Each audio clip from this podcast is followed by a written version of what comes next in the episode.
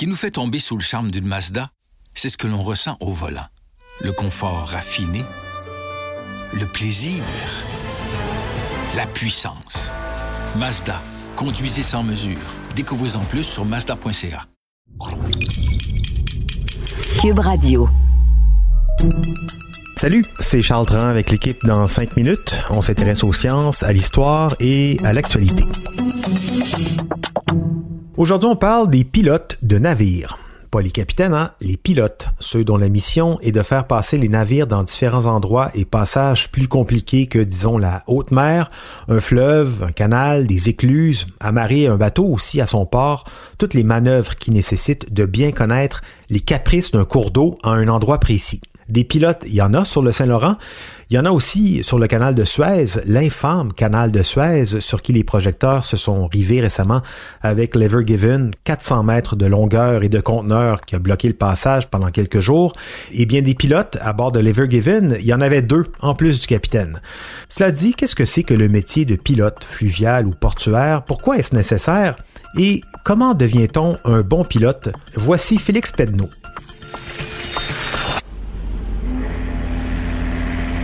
Contrairement au capitaine, qui est le grand Manitou du navire, si on veut, le pilote, lui, se spécialise vraiment dans le fait de manœuvrer un navire dans une zone particulière. Il existe deux sortes de pilotes maritimes plus répandus que les autres. Il y a les pilotes portuaires, qui doivent s'occuper de faire entrer ou sortir les navires d'un port.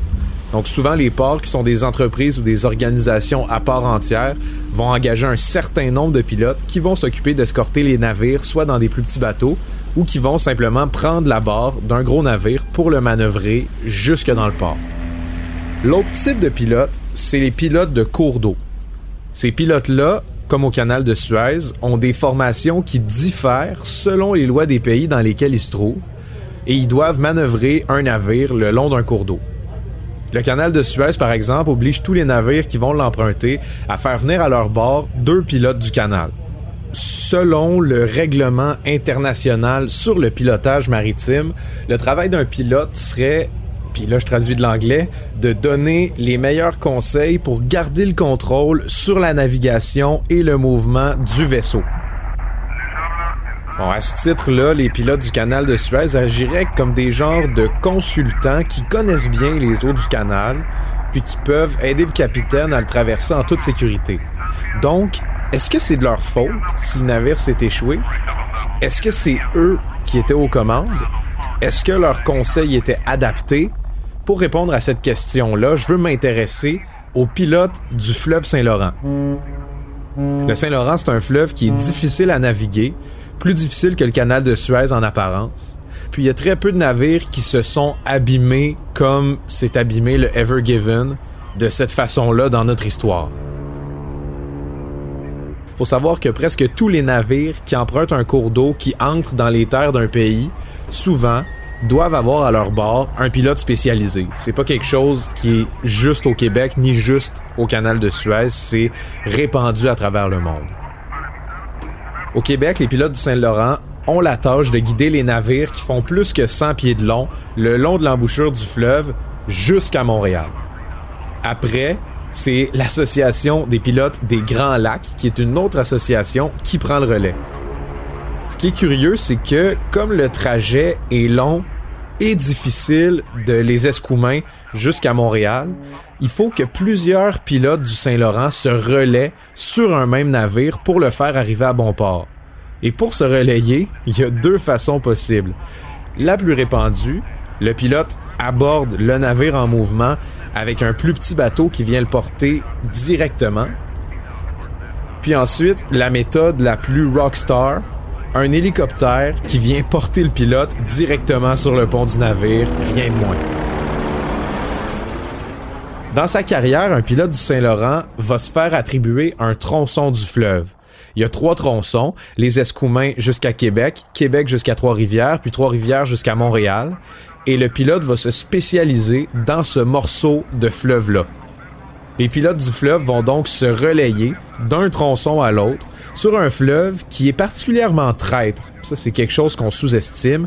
Il y a de très hauts fonds près des berges du fleuve Saint-Laurent, donc il faut être très attentif pour ne pas faire échouer le navire. plus le fleuve se rétrécit, plus ça devient difficile de faire un dépassement auprès d'un autre navire, par exemple. Surtout que depuis les années 90, ben, les navires n'ont pas cessé de gagner en volume. Les courants tirent même parfois un bateau vers la berge. Il y a le brouillard en toute saison sur le fleuve et en plus, il y a même les tempêtes de neige l'hiver. Donc plus on s'enfonce dans les terres, plus le fleuve est étroit, sinueux, ce qui fait que les gros paquebots qui viennent jusqu'à Montréal doivent être manœuvrés avec beaucoup de précision. Donc pour un pilote du fleuve Saint-Laurent, c'est un travail sans arrêt qui peut se faire durant 7 heures d'affilée. C'est très stressant. En hiver, c'est même mandatoire, comme sur le canal de Suez, que chaque navire ait deux pilotes du Saint-Laurent à son bord. Pour être pilote, il faut avoir eu au moins un poste d'officier ou de capitaine sur un navire auparavant, ce qui revient à dire qu'on a donc déjà une carrière, déjà plusieurs années d'expérience en navigation. Après, il faut même suivre un brevet spécial du Saint-Laurent, puis se prêter à une formation continue, notamment avec des simulateurs de pilotage de grands bateaux.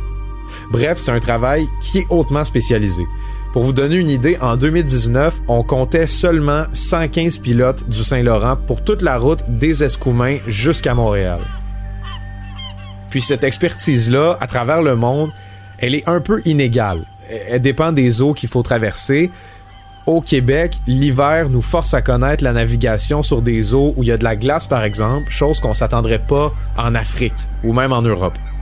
Puis comme de fait, la présence de deux pilotes spécialisés a pas empêché le Ever Given de se retrouver pris le long du canal de Suez en Égypte, ce qui nous fait se demander si, au canal de Suez, comme sur le Saint-Laurent, il aurait pas fallu que les pilotes locaux prennent en main la navigation du porte-conteneur. C'est un endroit beaucoup plus achalandé que le fleuve Saint-Laurent, mais depuis 2005, on compte quatre naufrages dans les eaux du canal de Suez. En comparaison, ici, le dernier naufrage dans le Saint-Laurent remonte à 1980. Donc, ça peut nous rassurer. Il y a peut-être quelque chose sur la navigation qu'on a bien compris ici, mais il y a aussi le fait que les navires sont de plus en plus gros.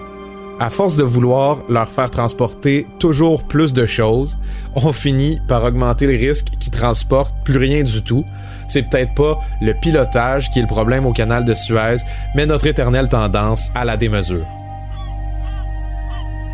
une tendance qui euh, comment dire, n'est pas sur le point de changer de cap. La plupart du temps, ça se passe bien, le pilotage d'un navire. Hein. Cela dit, ça se passe même rondement. Pour avoir été moi-même témoin de l'amarrage d'un énorme porte-conteneur dans le port de Hambourg en Allemagne il y a quelques années, c'est très impressionnant de voir un pilote accoster une bête de 300 mètres entre deux navires, tout simplement comme s'il faisait un, un stationnement en parallèle. À la fin de sa carrière, d'ailleurs, un pilote gagne environ 200 000 dollars annuellement. Ils sont sur appel 24 heures sur 24 pendant 21 jours de suite, après quoi c'est le repos pendant deux semaines. Un beau salaire, mais euh, des horaires et des cadres de travail pas toujours évidents à concilier avec la famille. Un bateau, ça n'attend pas, sauf quand il est bloqué, bien sûr. Merci beaucoup, Félix Pedneau. C'était en cinq minutes. Le plan de retraite d'Antonio Saisir chaque moment. J'ai toujours aimé la photo. J'en fais beaucoup, j'expose, mais c'est pas avec ça que je gagne ma vie. J'ai un métier que j'aime, mais à ma retraite, je veux me consacrer à la photo. Quand j'ai rencontré ma conseillère, on a établi un plan de match pour y arriver. C'est encore loin, mais là, je vois mieux où ça s'en va, où je m'en vais. Découvrez les avantages de planifier votre retraite avec l'accompagnement personnalisé de conseillers Desjardins. Visitez desjardins.com barre retraite.